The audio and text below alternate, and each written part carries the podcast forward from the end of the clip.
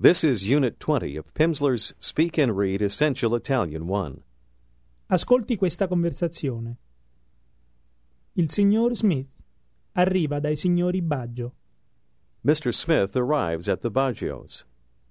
Dai signori Baggio. Ascolti questa conversazione. Il signor Smith arriva dai signori Baggio. Signora Baggio? Ah, signor Smith, entri per favore. Come sta? Bene, grazie. E lei? Molto bene. Signora, vorrei parlare con il signor Baggio, è qui? Mio marito? Sì, è qui. Marco, ecco il signor Smith. È americano, ma capisce l'italiano. Piacere. Che cosa vorrebbe bere, signor Smith? Della birra, del vino? No, signora, grazie. Vorrei dell'acqua minerale, per favore.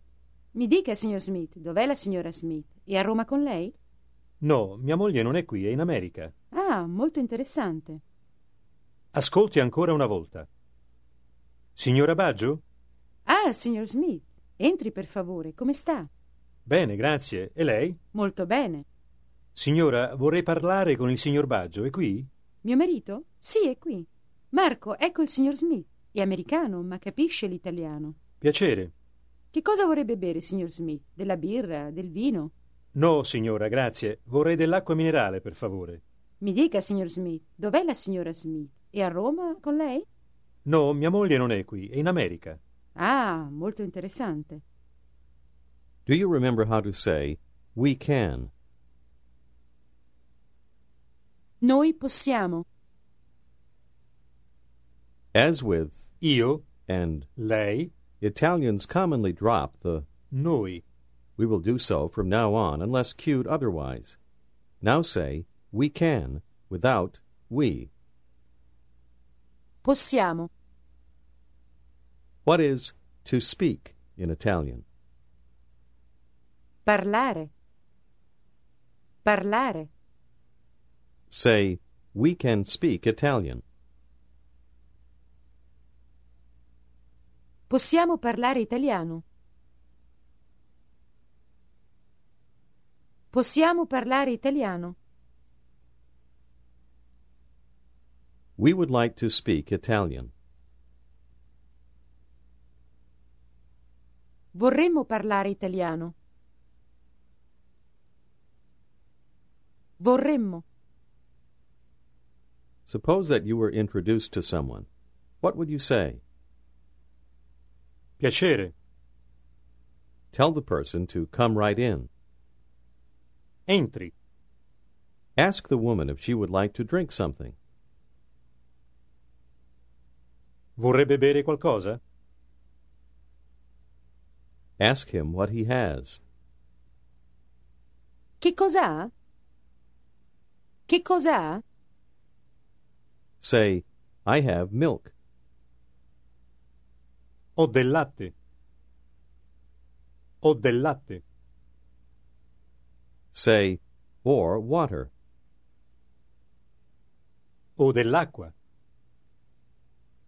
Dell'acqua. o dell'acqua. Ask her where she lives. Dove abita? She answers, on Veneto Street. A Via Veneto. I live on Veneto Street. Abito a Via Veneto. Ask the woman where her husband is. Dov'è suo marito? Suo marito. Lui dov'è? Dov'è? Say, my husband? Mio marito? Mio marito? From now on, you can drop both Lui, and, lei, the same as. noi. Now here is how to say, I don't know where he is. Ascolti e ripeta. Non so dov'è. Non so dov'è. Ask the man where his wife is. Dov'è sua moglie, signore? Sua moglie dov'è? Dov'è? Say, I don't know. With your husband? Non lo so, con suo marito? Con suo marito? And where is he? E dov'è? He is in America. È in America. In America. È in America. Say, we live in America. Abitiamo in America. Abitiamo in America. Have you any children? Ascolti e ripeta. Ha figli? Figli. Gli. Gli. Figli. Figli. Ha figli? Ask an acquaintance if he has children. Ha figli? Here's how to say, we have children. Ascolti e ripeta. Abbiamo figli. Abbiamo. Abbiamo. Abbiamo figli. Try to ask, how many children do you have? Quanti figli ha? Quanti figli? Quanti figli ha? Say, we have three children. Abbiamo tre figli. Two sons. Ascolti e ripeta. Due figli. Due figli. Notice that the word for sons is the same as the word for children. Again say, two sons. Due figli. Ask how many children he has. Quanti figli ha? Quanti figli ha? Say, we have two sons. Abbiamo due figli. Abbiamo due figli. And one daughter. Ascolti e ripeta. E una figlia. Figlia. Figlia. La figlia. Una figlia. E una figlia. Say, we have one daughter. Abbiamo una figlia. Here is how to say, one son. Ascolti e ripeta. Un figlio. Un. Un figlio. Il figlio. Say, we have no sons. Non abbiamo figli. Non abbiamo figli. Do you remember how to say, you would like? Vorrebbe. Vorrebbe. Say, we would like. Vorremmo. Vorremmo. Say, we would like a son. Vorremmo un figlio. Un figlio. Vorremmo un figlio. Say, but we have. Ma abbiamo. But we have four daughters. Ascolti e ripeta. Ma abbiamo quattro figlie. Figlie. Figlie. Ma abbiamo quattro figlie. Say, four daughters.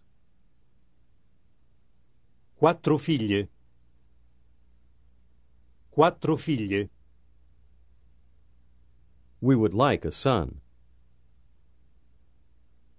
Vorremmo un figlio? Ask, How many children? Quanti figli?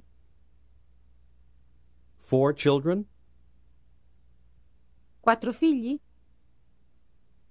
Quattro figli? Say, That's a lot. È molto. Say, Not in America. Non in America. Non in America. Say, We have five children. Abbiamo cinque figli. Say, Three sons. Tre figli and two daughters. e due figlie. Say, We have one daughter. Abbiamo una figlia. Una Say, And one son. e un figlio. Un. The son is big. Ascolti e ripeta. Il figlio è grande. Grande. Grande.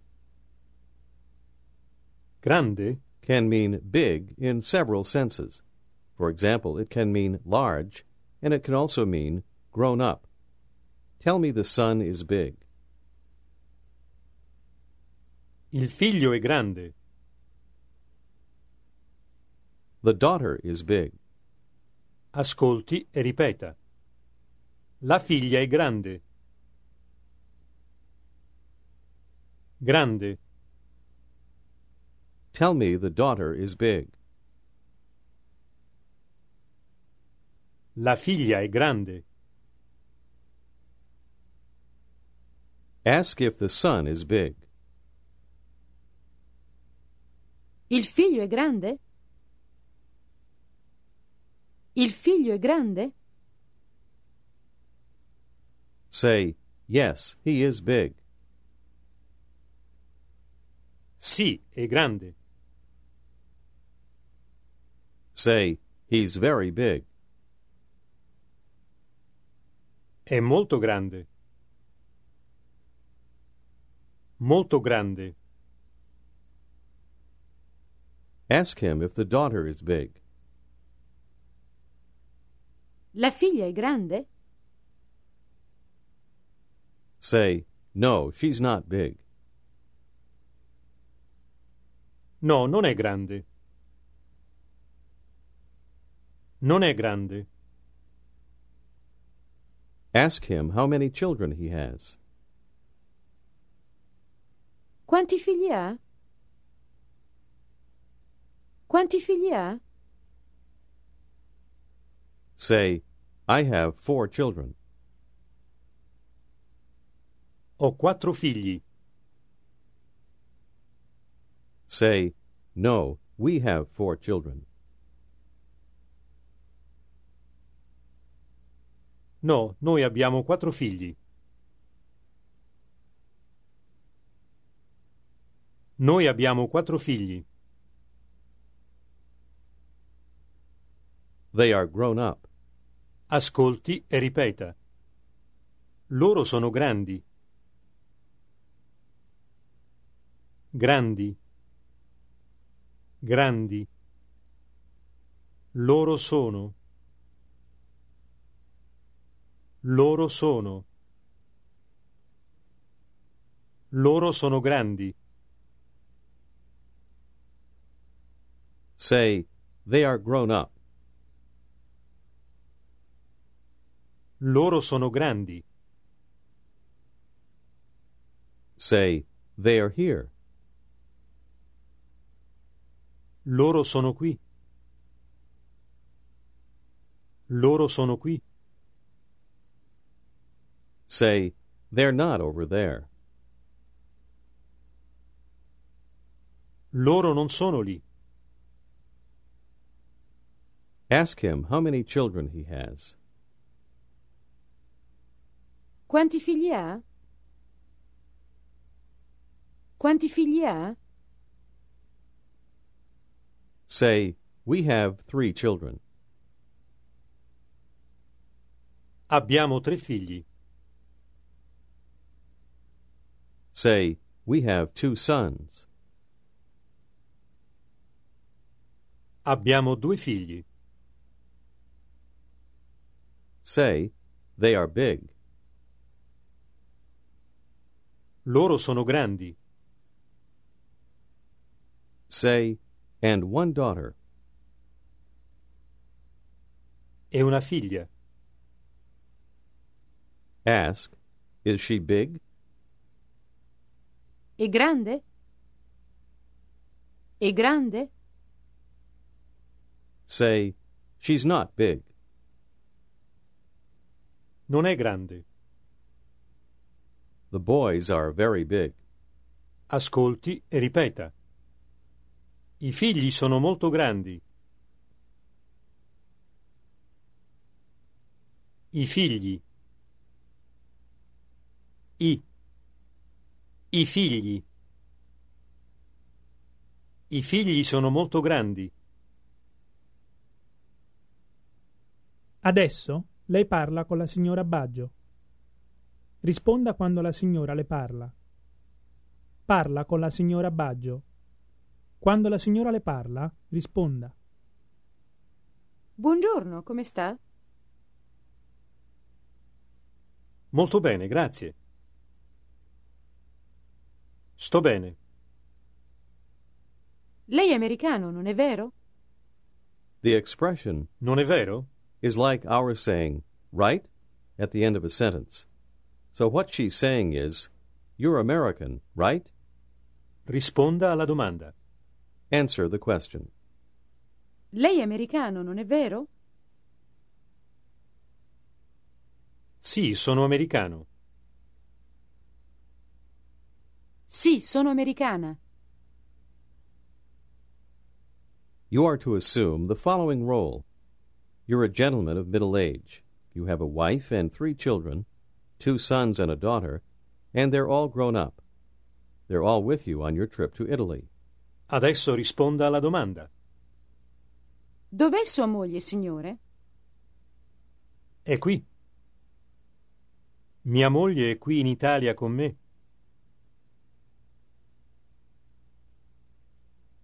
Ha figli?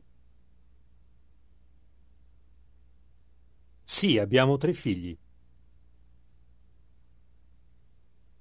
Abbiamo tre figli. Quante figlie ha? Una. Abbiamo una figlia. È grande? Sì, è grande.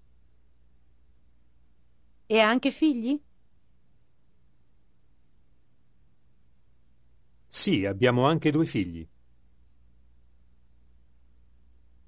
Loro sono grandi? Sì, loro sono grandi. Dove sono i figli? Loro sono con lei? Sì, loro sono con me.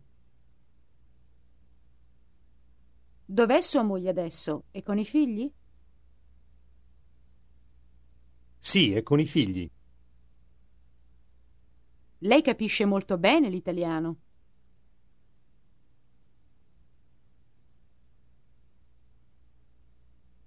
No, signora, non molto bene, ma grazie.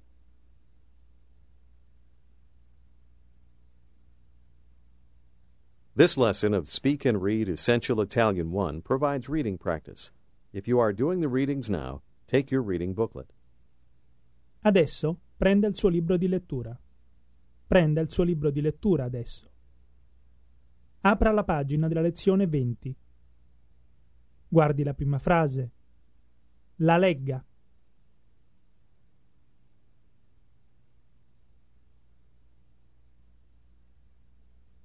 Il globo geografico si regge sul polo.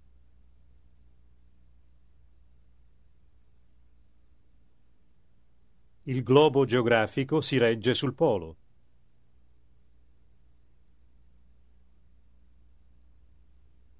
Look at number 2. It contains the combination G L, I, which sounds like the y combination in the English word million. Listen carefully as the speaker pronounces it. Vengo dagli Stati Uniti. Gli. Gli. Now you read number two.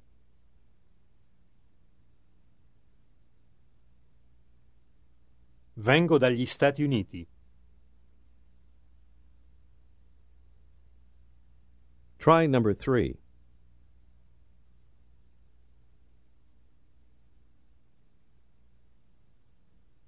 Le pizzette all'aglio sono freschissime.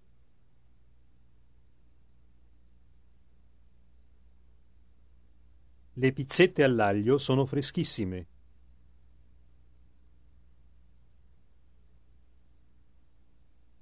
Quattro.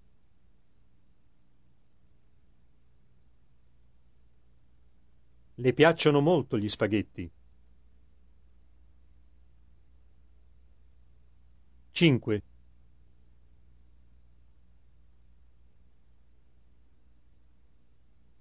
Se fai uno sbaglio, fa lo stesso.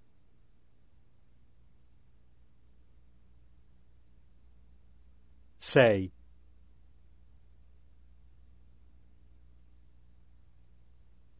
Il blocco glaciale si scioglie. Il blocco glaciale si scioglie. Read number seven, making sure to speak fluidly yet distinctly.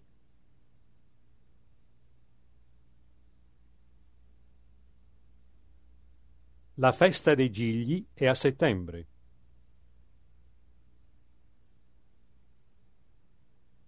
La festa dei Gigli è a settembre.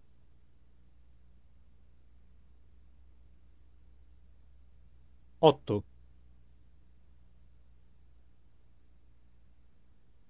Non parlarmi dei tuoi guai. Non parlarmi dei tuoi guai. 9.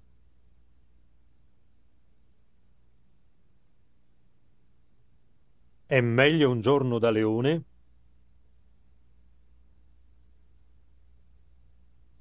Dieci. Che cento da pecora. Undici.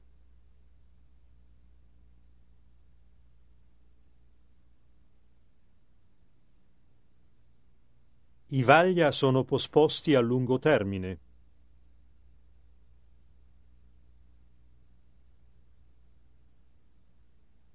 Dodici.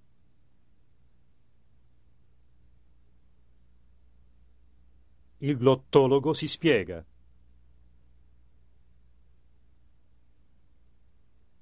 Glottologo. Tredici. Nel migliore dei modi. Quattordici.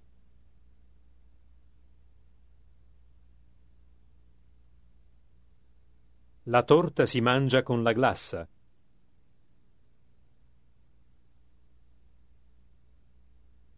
Quindici.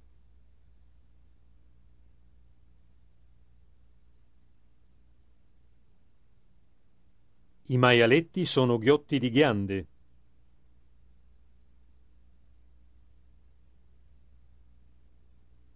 Sedici.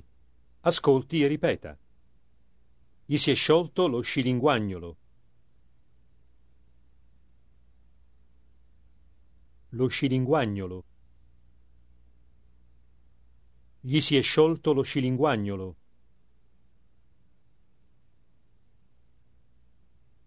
Diciassette.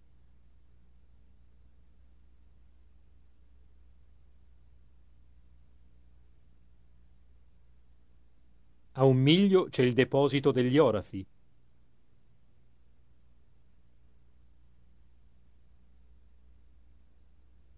Il deposito degli orafi.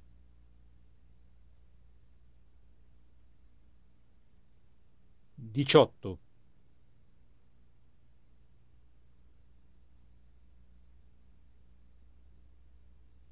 Quei tuoi pensieri sono pieni di guai.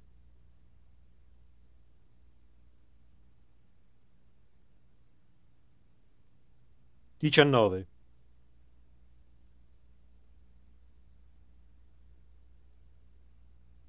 La poesia si spiega da sé. Venti. Ascolti e ripeta. L'allodola bisbiglia. L'allodola bisbiglia. Ventuno.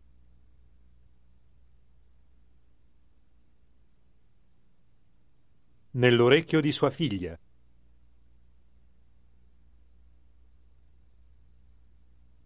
This is the end of Unit 20.